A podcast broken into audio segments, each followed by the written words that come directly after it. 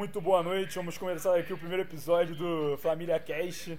Estamos reunidos aqui, eu, Rodrigo Correia, Gabriel Maurel, Rodrigo Brownstein, João Arthur, Viana e João Francisco França, para discutir um pouco aí sobre o Flamengo, para falar sobre pontos interessantes que a gente decidiu previamente.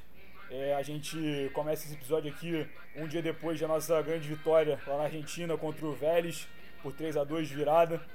É, acredito que, apesar dos pesares, apesar do que temos a melhorar, todos estamos satisfeitos com esse resultado. É, eu vou pedir então pro Correia começar aí e se apresentar pra galera. Boa noite, meu nome é Rodrigo. Gostaria de dar boa noite primeiramente aos meus companheiros de podcast. Sou rubro-negro fanático desde 2003, de arquibancada, sempre na Norte. E é isso, vamos debater os pontos importantes do, do Flamengo na atualidade, que o grupo merece esse, esse espaço aí. Boa noite a todos. Gabriel aqui falando. Então, queria saudar a todos aí que defendem o Rogério Ceni e defendem o resultado do Flamengo. Independente de jogar bem ou jogar mal, o importante é ganhar título. Queria começar minha participação desse jeito. Boa noite, meu nome é Rodrigo Braunstein, sou do Grupo Família, o melhor grupo do Rio de Janeiro, falando sobre o Flamengo. Viemos aqui, criamos esse podcast para falar sobre o nosso time, que a partir de 2019 vem dando muitas alegrias a gente. Valeu. Fala rapaziada, meu nome é João Arthur, sou flanático desde 2002. Começo já esse podcast refutando o Brownstein, porque não sou feliz com o Flamengo desde 2019, não. É desde 2002, desde o dia que eu nasci. E é isso. E vamos lá, cara, vamos que vamos, só sucesso. Mengu! É, bom dia, boa noite, boa tarde a todos. Meu nome é João Francisco, conhecido como JF no grupo ADN. Mas, bem, sou flamenguista desde que eu nasci também. É, me trouxe muitas alegrias, amigos, momentos felizes. Estamos aqui para a gente debater sempre, aqui, independente de qualquer coisa. Tá aqui falando do nosso amor em comum. Então, é, obrigado aí pela apresentação, Tiamon. Passo a bola aí pro meu próximo companheiro de podcast.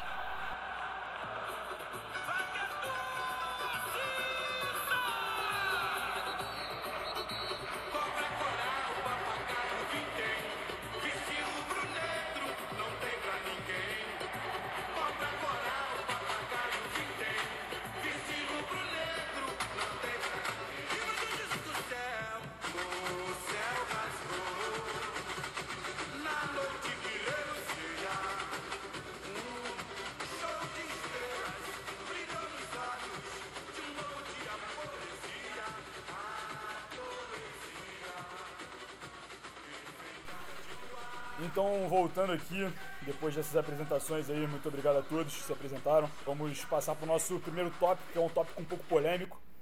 É a seguinte pergunta: Fora Sene, o que, você me diz, Morel? Como já defendi aqui desde a minha entrada nesse podcast, sou Ceni até o final. Enquanto o cara estiver vestindo a camisa do Flamengo, tem que ser apoiado pela torcida. A gente ficou muito mal acostumado com Jesus, entendeu?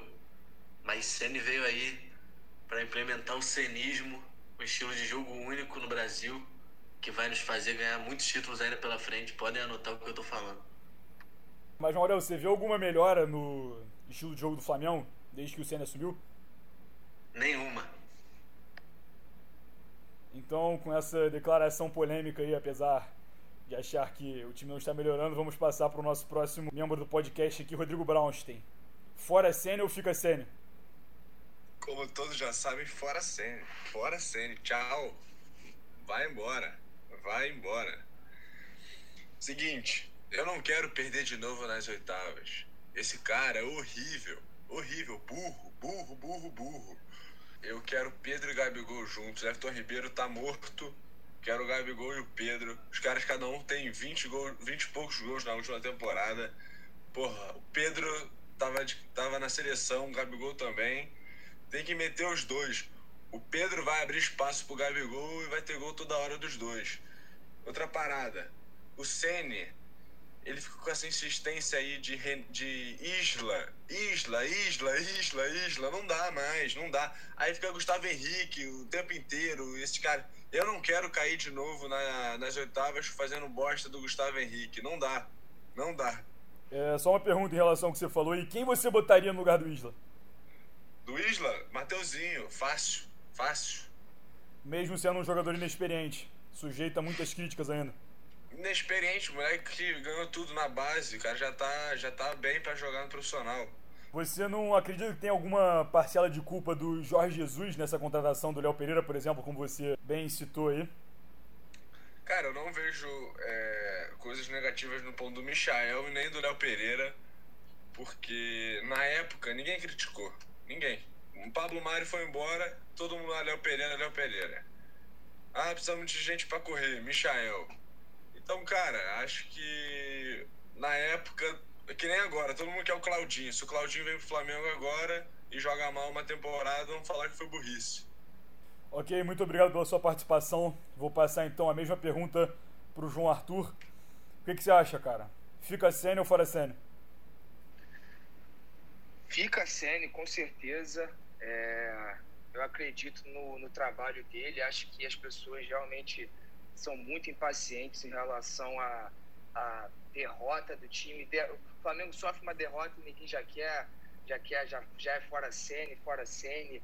Aí algumas pessoas argumentam fora Sene, destacando as estatísticas de da, dos jogos do Flamengo com o Domi e dos jogos do Flamengo com o Sene. Mas a diferença é que Flamengo com o Sene já ganhou dois títulos e com o Domi não ganhou porra nenhuma.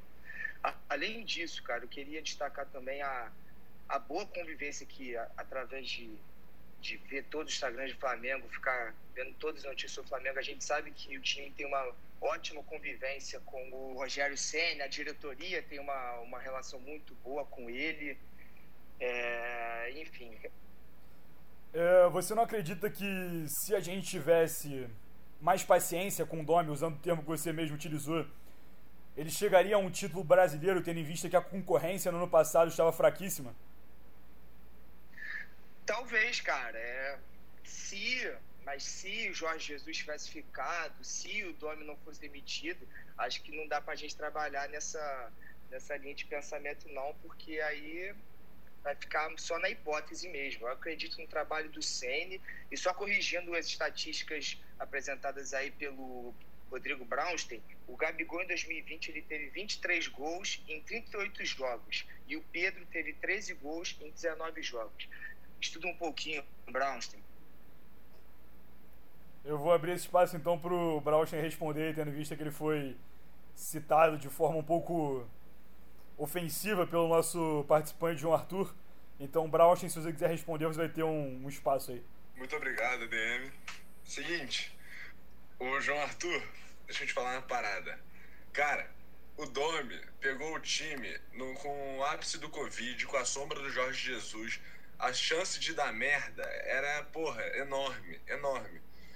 Porra, Flamengo Independente Del Valle jogou com só um moleque de 20 anos, meteu 4 nos caras. 4. Tomou de 5, é verdade.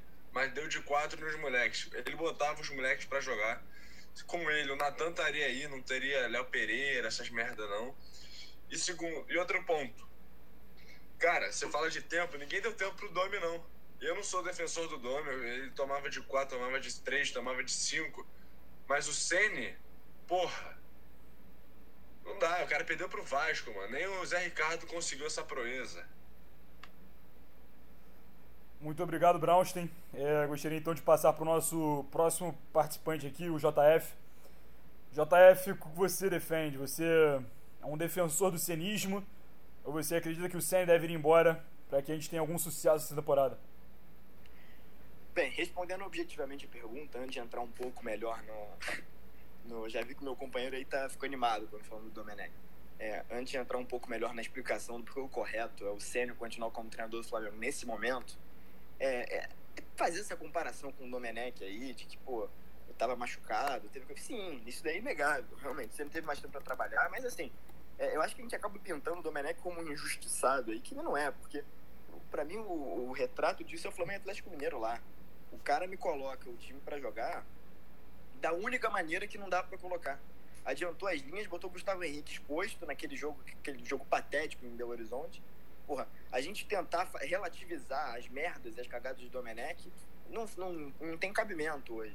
Fazer comparação de estatística entre Senna e o Domen, porra, eu, eu também nunca fui um crítico cego ao Domenech, não. Eu acho que ele teve um, ali, principalmente em outubro, a gente teve um mês maravilhoso ali de resultados e de desempenho, com o time todo fodido, né, machucado, Covid e tal.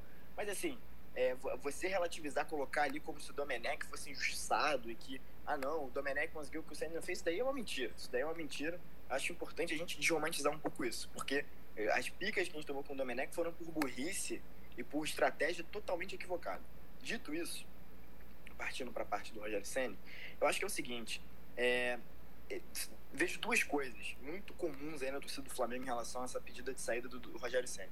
Primeiro é um fantasma do 2019, que até hoje não foi superado. Você, Brown, tem que falar não, porque o Domenech pegou é, logo depois que Jesus, Jesus, saiu. Você é o que mais fica comparando com 2019. O tempo inteiro. O tempo inteiro. Porque a gente não entendeu que não vai acontecer de novo. Não vai acontecer de novo. Agora, sobre o Rogério Senna, é importante pontuar algumas coisas. O trabalho dele não é um trabalho perfeito. É um trabalho que a gente vê repetidamente erros é, estruturais ali, taticamente, na montagem, principalmente agora, nesses últimos três jogos aí. Agora, dito isso, para mim existem dois fatores que influenciam muito nesse ódio tomado pela torcida do Flamengo em relação ao trabalho do Rogério Senna. O primeiro deles é um fantasma do Jorge Jesus que ainda assombra, e você, Brown, ter citado isso em relação ao trabalho do Domenech, me é, me é curioso, porque o tempo inteiro, essa comparação com 2019, não, tem como a gente achar que tudo que aconteceu em 2019 é o certo e se não seguir exatamente o que foi feito é o errado, porque não é assim que funciona. O que aconteceu naquele ano, a gente não tem como saber, a gente não tem como prever o futuro. A gente não tem como prever se o Jorge Jesus ficando, ele ia ganhar a porra toda de novo, se o time ia continuar jogando assim a vida inteira. Só você vê, por exemplo, o Liverpool aí do Klopp. Todo mundo, porra, em 2019 era o bicho papão, em 2020 os caras não ganharam nada. Quer dizer, tudo bem, ganharam a a Premier League, mas em relação ao ano anterior, teve a pausa da pandemia. E já estão eliminados da Champions. Assim, é, a gente não tem como prever o futuro em relação ao que poderia ser com o Jorge Jesus agora. A gente tem como saber o que foi. E o que foi foi mágico. Foi mágico. E nenhum treinador que vier vai repetir o que aconteceu. Era uma circunstância que não vai se repetir. Então a gente tem que encher, é, tem que sentar um pouco, ter calma e não ficar mal, mal, não vou dizer mal acostumado, porque a gente tem que ficar sempre mal acostumado em relação ao Flamengo, que tem que sempre buscar a dominância completa, a hegemonia que é o nosso lugar. Agora, a gente não pode achar que é, ganhar um campeonato brasileiro em um ano de pandemia é pouco. Pô, caralho, o Flamengo só foi bicampeão brasileiro uma vez na história, um Zico. Pô, além disso, além desse fantasma que ainda assombra o Flamengo, existe uma predisposição a um ódio ao Rogério Senna por motivos que eu até considero válidos. No início do trabalho, a eliminação para o São Paulo, a eliminação para o Racing e várias cagadas que ele fez, criaram uma antipatia da torcida, uma predisposição ao odiar tudo que ele faz. Em qualquer momento que ele cometer um pequeno equívoco, ele vai ser criticado, vai, vai ser colocado como justo. E aí coloca, se coloca numa situação que eu já ouvi meu colega aí, Rodrigo tem falar que se o Flamengo perder, é tudo culpa dele. Se ganhar, é tudo mérito dos jogadores. Aí vira uma doença vira uma doença, porra. Porque aí não tem como você debater minimamente um, um trabalho, os pontos que tem para melhorar, os pontos que estão que estão melhorando tão bom, porque você vira uma dicotomia entre bem e mal, como se tudo fosse na conta do treinador, que não existe. O que eu vejo no Flamengo hoje é um problema crônico na recomposição defensiva, porque o Flamengo se propondo a jogar com a bola. Isso ninguém pode reclamar de falta de ousadia. Que o que sobrou nesse período do Rogério Senna foi ousadia. É, o Flamengo se propõe a jogar com a bola. Tem um problema crônico na recomposição defensiva ali quando perde. A pressão pós-perda não funciona, a defesa está sempre disposta, os caras sempre pegam a gente de frente, a marcação está com problema, o time está espaçado. Agora, eu prefiro lutar para que a gente melhore os problemas que a gente tem dentro de um trabalho do que acabar com ele no momento que a gente está agora. O Rogério Senna não é um treinador não é um treinador perfeito, vai melhorar, espero que melhore. É um cara teimoso, também tenho antipatia com ele em vários momentos, cometeu vários erros só que a gente colocar como se ele fosse um completo merda, que eu acho equivocado. Eu sei que eu estou me estendendo um pouco, mas eu queria apenas pontuar isso antes de qualquer outro debate. Muito obrigado, então, JF, pela sua participação. É sempre muito pontual o nosso EDM. Agora eu gostaria, então, de passar a palavra para o nosso saudosíssimo Correia, um dos esquizofrênicos do grupo. Então, Correia, o que você acha? O Ceni deve ir embora ou o Ceni deve continuar no comando do Flamengo? Bom, fica a Sênia e eu vou. Minha, minha linha de raciocínio vai bem de acordo com o que o JF falou, porque. Mas não, não significa que não, deixe, não tenha que haver cobrança. E também não, eu discordo do, do JF quando não se deve haver comparações com 2019. Sim, 2019 não vai se repetir, mas nós não podemos anular o que foi 2019 e sabendo que o, o time, o elenco, é bem parecido com o que foi em 2019, portanto tem que haver um, uma linha de comparação, porque é o mesmo time praticamente. Agora, eu, eu sou Picassene, mas a cobrança tem que existir e é simples. O time não vem evoluindo. É, ontem, ontem à noite, o, muitas falhas defensivas, o sistema, de, o sistema defensivo tem que ser consertado e nós temos que trabalhar em prol do Flamengo, cobrando, mas sem radicalismo. Boa noite.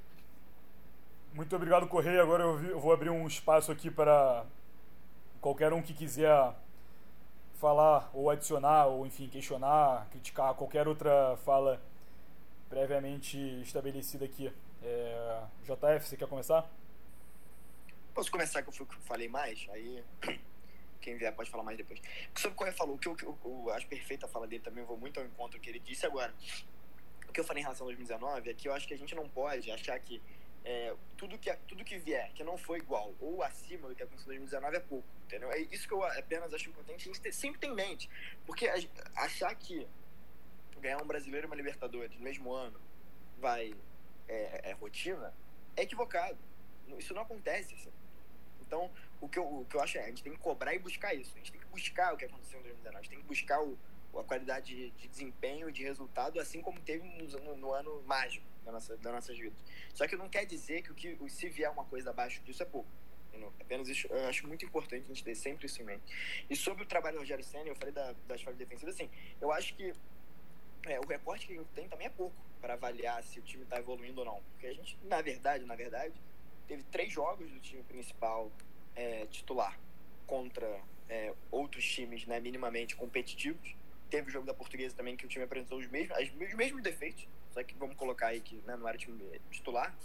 Então a, a, o recorte é pouco, por isso que eu acho que a gente tem que dar um pouco mais de tempo para ver como esse time vai evoluir. Eu acho que é mais importante a gente trabalhar com os erros que a gente tem do que começar um trabalho do zero, entendeu? Só isso. Porque não quer dizer que no futuro ele venha a precisar sair. Pode acontecer, o time não evoluir, o time estagnar, não dar resultado, o desempenho não melhorar, as falhas não serem corrigidas. Só que eu só acho que não tem como a gente afirmar isso agora, porque foram três jogos, né? Foram três jogos. E, enfim, espero que o time evolua, torço para isso e torço. E, e, assim, o que me anima um pouco no, no, no trabalho do Rogério foi, foi a ousadia que ele teve, principalmente no ano passado. E o que não quer dizer que ele tenha que corrigir, por exemplo, o Arão, que eu acho que a gente pode debater um pouco mais à frente, relação à posição dele pode ser, ele pode voltar pro meio, mas ele se torna uma opção na zaga também, não tem que ser eliminado, essa opção pode ser eliminada, enfim. Só acho que isso tem um debate mais pra frente, mas eu acho importante falar. Só refutando um pouco o que, que o Brownstein falou, é, eu concordo com você pelas, um, pela primeira vez na minha vida, acho que eu vou concordar com algo que você disse. O Domenech não teve muito tempo, mas algo que a gente tem que frisar é que o Domenech ele vem com uma expectativa enorme. Ah, Domenech Torren é o assistente do Pep Guardiola, o Flamengo vai ser campeão de tudo. Fracassou, infelizmente ele fracassou, ele não teve tempo. É, além disso, teve fracasso do trabalho dele, além da, da, da sequência incessante de, de, de goleadas que o Flamengo tomava. Eu acho que isso acabou desgastando muito o trabalho dele no Flamengo. E, enfim, agora voltando um pouco aí para falar do Ceni, é... uma coisa que é fato é que o Flamengo ainda não tem um estilo de jogo definido, né? A gente consegue perceber isso com, com os jogos do Flamengo. O time tem um sistema defensivo muito, muito frágil, muito frágil, isso é, é evidente. É, a, a, nossa saída de, de, de, jogo, saída ali com a zaga é expressivamente fraca, debilitada. E em contrapartida, o nosso ataque dá aula, dá aula.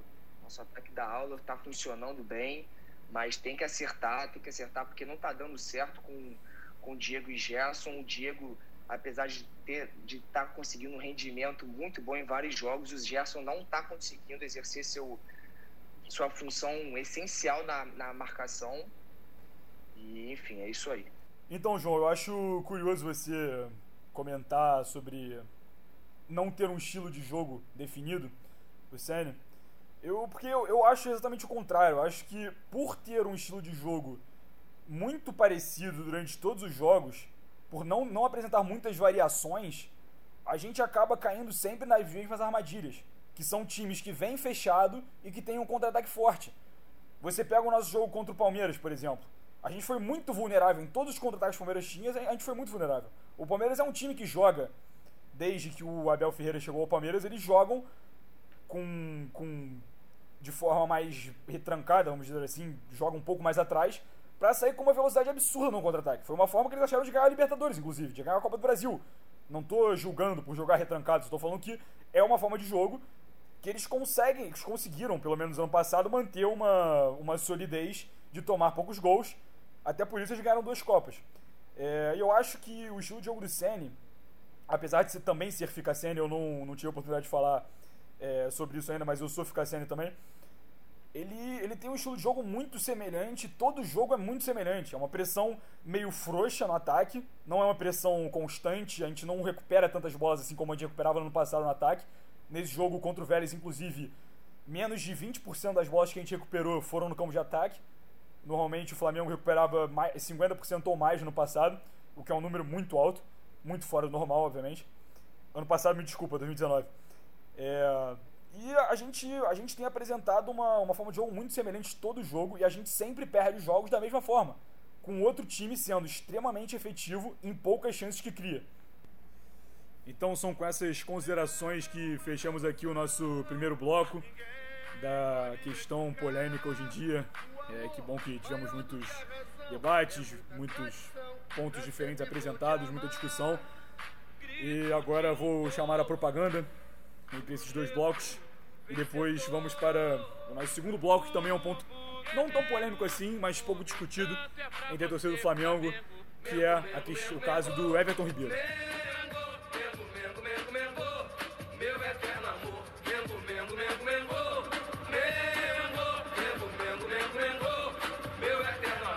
Então é com isso que começamos aqui o nosso segundo bloco. Um tema, novamente ressaltando aqui, polêmico, mas não tão discutido entre a torcida do Flamengo, que é Everton Ribeiro. Então vamos lá. Maurel, o que você acha das atuações recentes de Everton Ribeiro? Você deixaria ele no banco? Você deixaria ele no time titular? Você botaria quem no lugar dele se tivesse deixado ele no banco? Nos diga a sua opinião sobre o jogador. Então, sobre o Everton Ribeiro, eu queria destacar três pontos. Primeiro, a gente tem que ter a compreensão do porquê Everton Ribeiro jogou tanto em 2019. O Everton Ribeiro, quando jogava muito pelo Flamengo, jogava pelo lado direito. E quem a gente tinha no nosso diferencial do lado direito em 2019?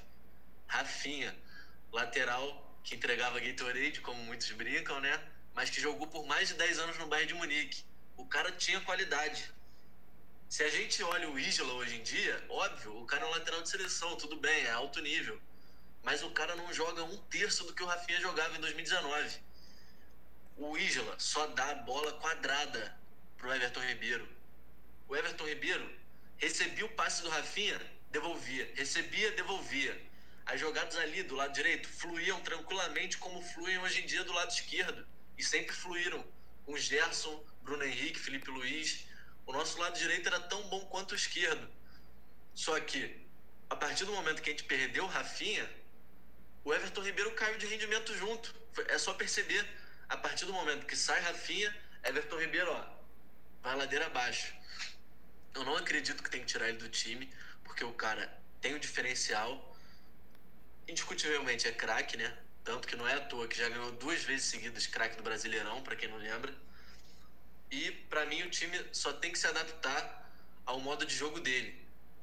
Não que tem que girar todo mundo em torno dele, mas o Ceni tem que fazer o, o Isla jogar pro Everton Ribeiro. Porque é assim, o, Ever, o Isla fica circulando de trás para frente, jogando no ataque, não acerta um cruzamento, não acerta uma tabela. Ou ele tem que começar a treinar isso, ou tem que tirar o Isla do time entendeu? Tem que botar o Mateuzinho, que é veloz, vai trabalhar para o Everton Ribeiro. E a minha visão é essa. Muito obrigado, Maurel. Novamente a gente então escuta aqui um defensor da saída do Isla do time, como o Brownstein ressaltou, ressaltou no primeiro bloco. Eu gostaria então de fazer a mesma pergunta para o JF. JF, você acha que o Everton Ribeiro deve sair do time, deve continuar no time? É, quem você botaria no lugar dele se você acredita que ele deve sair? É, como, é que, como é que você enxerga o futebol atual do Everton Ribeiro? Antes de responder essa pergunta, que na verdade não tem uma resposta muito objetiva, só queria é, concordar e discordar do que o Maurel falou.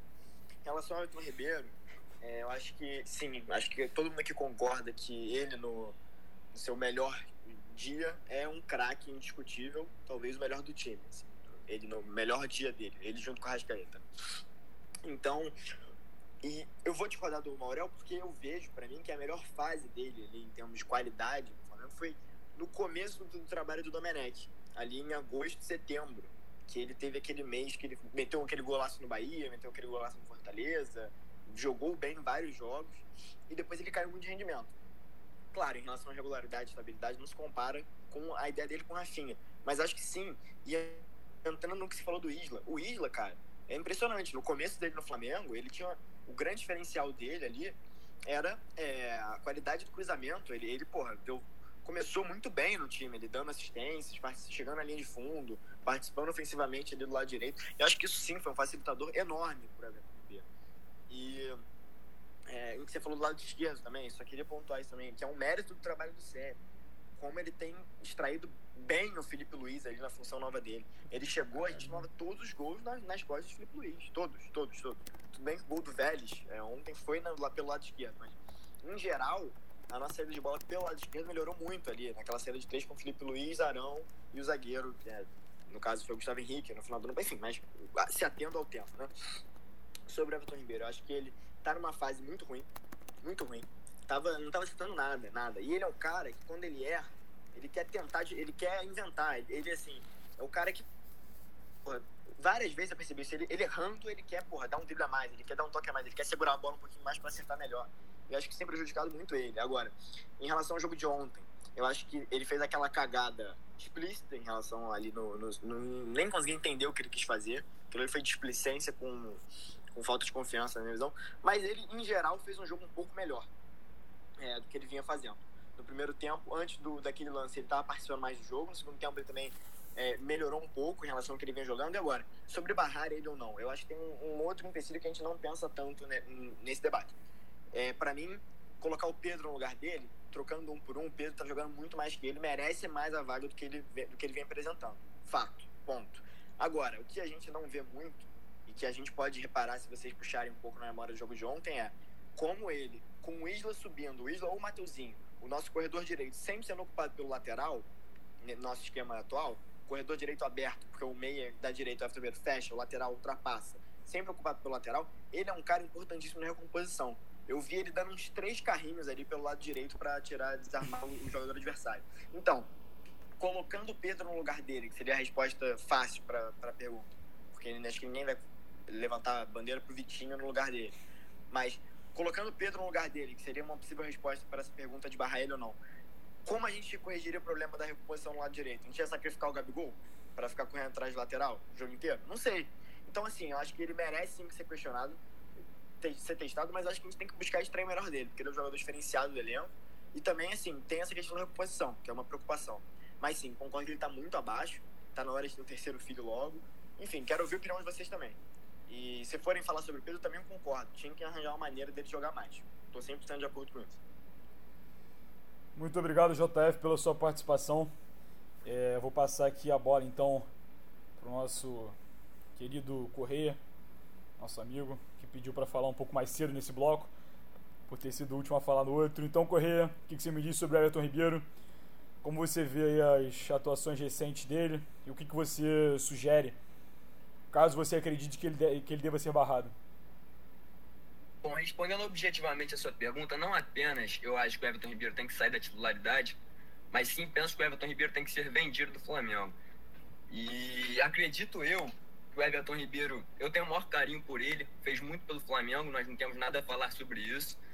É, é um ídolo do Flamengo, eu diria. Agora, respondendo ao Maurel também, que aí fez a comparação entre Rafinha e Isla, eu acho que o que acontece com o Isla é que ele é um lateral que afunda mais que o Rafinha, né? Então por isso o Everton Ribeiro acaba sendo mais ofuscado de certa forma. Agora, por que, que eu acho que o, que o Everton Ribeiro tem que ser vendido? Porque eu acho que ele já tem uma certa idade, são 32 anos de estrada, né?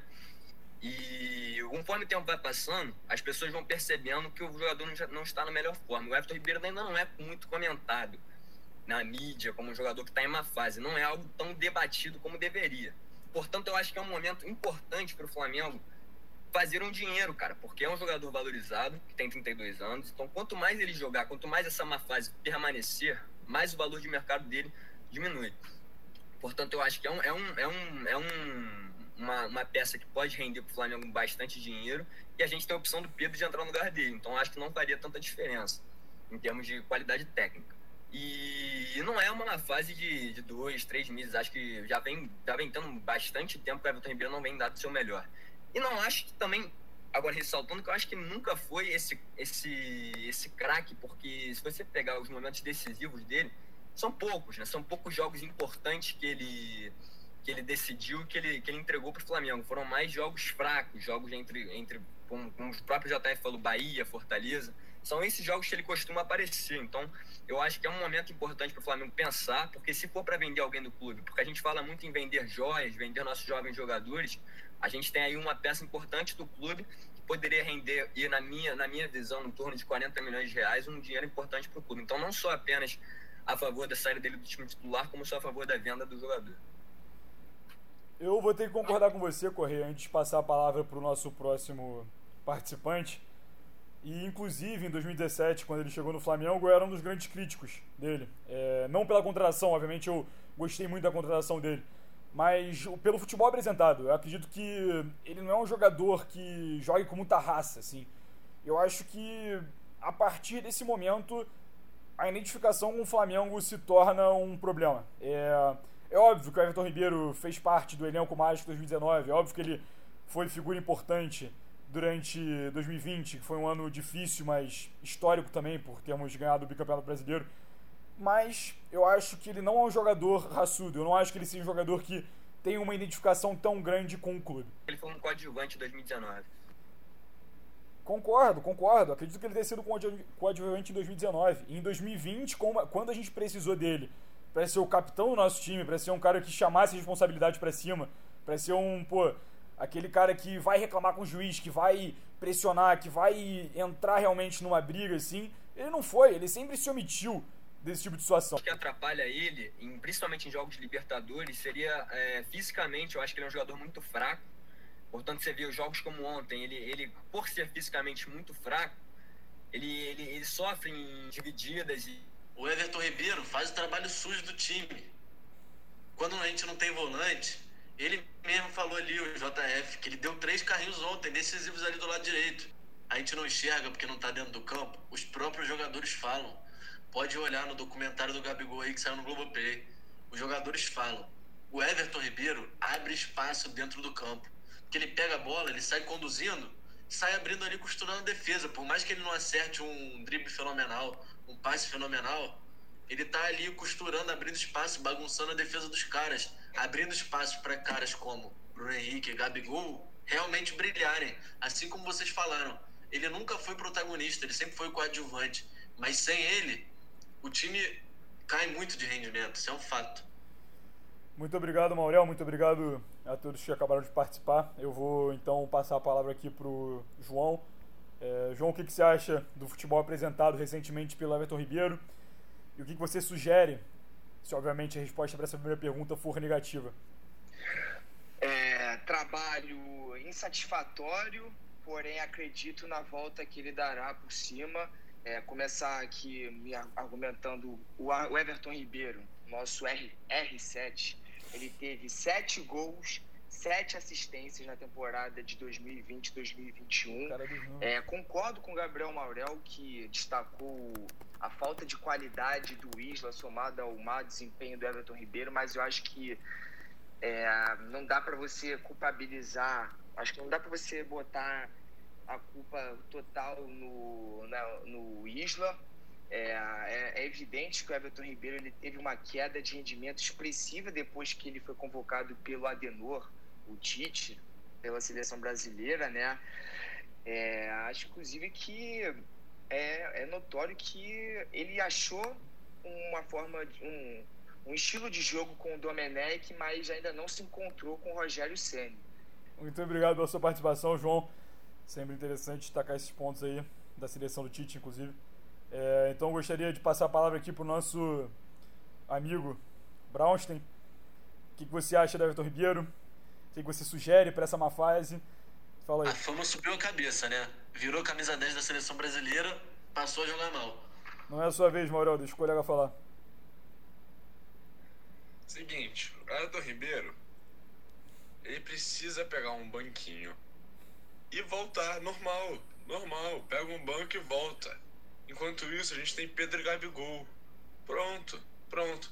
Agora, meu amigo Rodrigo Correia falar que o Everton Ribeiro precisa ser vendido, vocês são muito loucos. Vocês são muito loucos. Cara, a gente tem Vitinho, René, Michael, Léo Pereira e Gustavo Henrique. E vocês querem vender o Everton Ribeiro? Vocês são doentes, vocês são malucos. Cara, tá maluco. O cara, a líder, o cara não é raçudo, o Sherman falou, tá maluco. Cara, raçudo, o cara é. O cara. Pergunta pro Felipe Luiz o que, que ele acha do Everton Ribeiro. Pergunta. O cara é craque, cara. O cara joga muito. O cara joga muito. Ele precisa de um banco. Hoje, ele precisa de um banco. Óbvio. Mas tá todo mundo vendo. O cara tá sem confiança. E ontem, no jogo, o gol que ele perdeu não foi. Não foi. Ah. Deficiência do chute. É uma deficiência. Ele tem deficiência no chute. E só dá peido. Mas ontem foi displicência e falta de confiança, como o JF falou. Isso é nítido. Ele precisa pegar um banquinho. Pronto. Maurelo, porra, citou muito bem Everton Ribeiro, falou muito bem. Aí falaram do Isla, que ele não, não ajuda. Isso é verdade, o cara só dá canudo, só dá pedrada. aí é, olhou, cruzou, só isso. É, depois, é, então, acabado aí o argumento do Brownstein, só queria ratificar um argumento apresentado anteriormente por mim.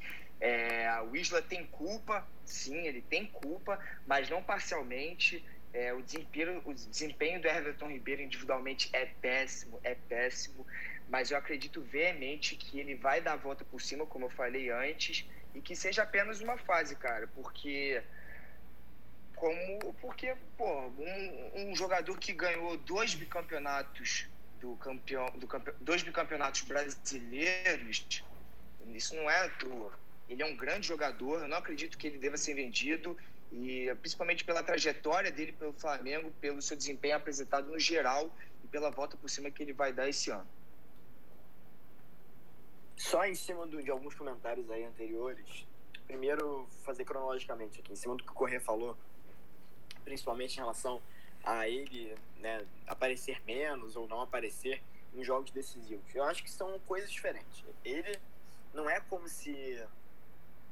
Porque conceito de decidir jogos, a gente acaba é, se restringindo, e tá certo, né? não, tá, não tá equivocado, coisa objetiva, em relação à participação em gols, em fazer gols em jogos importantes, em jogos na, de mata-mata, quaisquer que sejam esses jogos. Agora, eu acho, eu acho que é equivocado, e acho que isso é uma, uma falácia, na minha visão pelo menos, que é bem propagada em, pelo seu Flamengo, que o Everton Ribeiro se ofuscaria em jogos grandes. Eu acho que isso é uma meia verdade, porque assim, se você pegar, é, eu posso citar vários jogos aqui, que o Everton Ribeiro ele participou do jogo de forma extremamente importante sem decidir. Por exemplo, contra o Internacional, vou falar dois jogos aqui que vieram à mente. Contra o Internacional, o primeiro jogo do, contra o Internacional na Libertadores. Ele foi importantíssimo na nossa vitória. Ele deu passe pro, pro Henrique no primeiro gol, que ele tenta, o, o, o, ele é desarmado, o Gerson dá o toque pra ele. Só que isso não vai entrar na estatística nem como assistência, nem como gol. Só que a participação dele no jogo inteiro foi o que condicionou o time a buscar o resultado. O que você falou, de fato, em, entre o quarteto ofensivo, Bruno Henrique, Arrascaeta e Gabriel Everton Ribeiro, em, em termos de gols, participação em momentos chave, concordo, ele é o que menos aparece. Mas isso não quer dizer que ele não participe. O, a, a, ele estar lá, como que o Maurel falou também, para mim, que é concordo 100%, condiciona os outros jogadores a poderem participar. Contra o River Plate, na final do Libertadores mesmo, é óbvio que ele não tá nem entre os três mais decisivos da partida. Você tem ali o Henrique Arrascaeta e Gabigol, participaram dos gols. E até o Diego também no passe. Mas ele, no segundo tempo, foi importantíssimo para o time poder criar volume ofensivo, trazendo a bola pro, pro ataque, é, puxando o contra-ataque, sempre ali um, um motorzinho do time, um motorzinho do bem, né? A gente pensa em Everton, motorzinho, já pensa em outro. Mas assim, o que eu, o que eu acho é isso, assim, eu, eu acho que concordo no sentido de que o Chaves não é ele pra fazer o gol, mas a gente falar que ele pega os jogos decisivos, quais ele realmente jogou mal. Jogou mal. Não, não vão ter tantos, assim, né, na fase boa dele. Então eu acho que isso é uma, uma meia-verdade, é uma falácia difundida de que ele se ofuscaria ou participaria menos jogos decisivos. Ele sempre jogou bem, sempre foi importante, sim, né, nas nossas vitórias. Dito isso, uma outra coisa, que a, a, fase ruim dele, é claro, isso é apenas uma hipótese, não tem como eu afirmar. Mas já, já ouvi de pessoas falando que é, o Covid nele causou sequelas que prejudicaram o rendimento dele físico. Não sei o que isso é verdade ou não, não sei se é verdade ou não. Só estou apenas levantando uma hipótese, porque é, a fase ruim dele começa ali junto com um pouco com o Rogério chegando. Ele volta da seleção que ele joga na, na, na, na terça pela seleção e na quarta pelo Flamengo contra São Paulo na, no segundo jogo da Copa do Brasil. Ele entra no segundo tempo, já joga mal, ele volta ali no, no, no Deus nos acuda, e a partir dali ele tem uma má fase. É, eu espero que ele melhore e retome o futebol dele. Eu não acho que ele fez um mau jogo ontem, tirando, né, claro, o lance capital. Mas em geral é isso. Eu não, eu não acho que ele seja esse jogador né, omisso. É, concordo que sim, dos quatro ali é o menos decisivo, mas isso não quer dizer que ele não participe. E em relação a uma possível venda dele, eu entendo o argumento do Correia. Eu acho que não é questão. É claro que o Correia não vai pelo menos eu acho, ele não acha que o Everton Ribeiro tem que ser vendido para manter qualquer um de Gustavo Henrique, Léo Pereira, René, Michel e Vitinho. Me estendendo também, quero ouvir também o Correia que falou que ia responder, mas acho importante pontuar isso.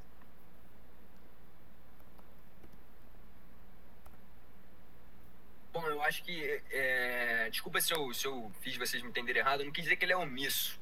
Quando eu falo que ele não, que ele não é decisivo nos, nos jogos importantes, Claro que eu sei que ele, ele, não, é que ele não é que ele se esconde, nunca, nunca pensei dessa maneira. O que eu acho que acontece é que ele não tem.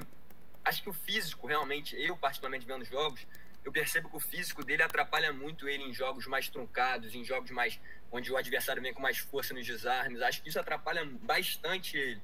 Sobre o Covid, é, pode ser de fato algo que, que atrapalhou ele, mas isso pouco interessa ao Flamengo. Né? De fato, que há é uma queda de rendimento brusca no jogador. Agora, é... ele pode sim, dentro de Não campo. interessa ao Botafogo.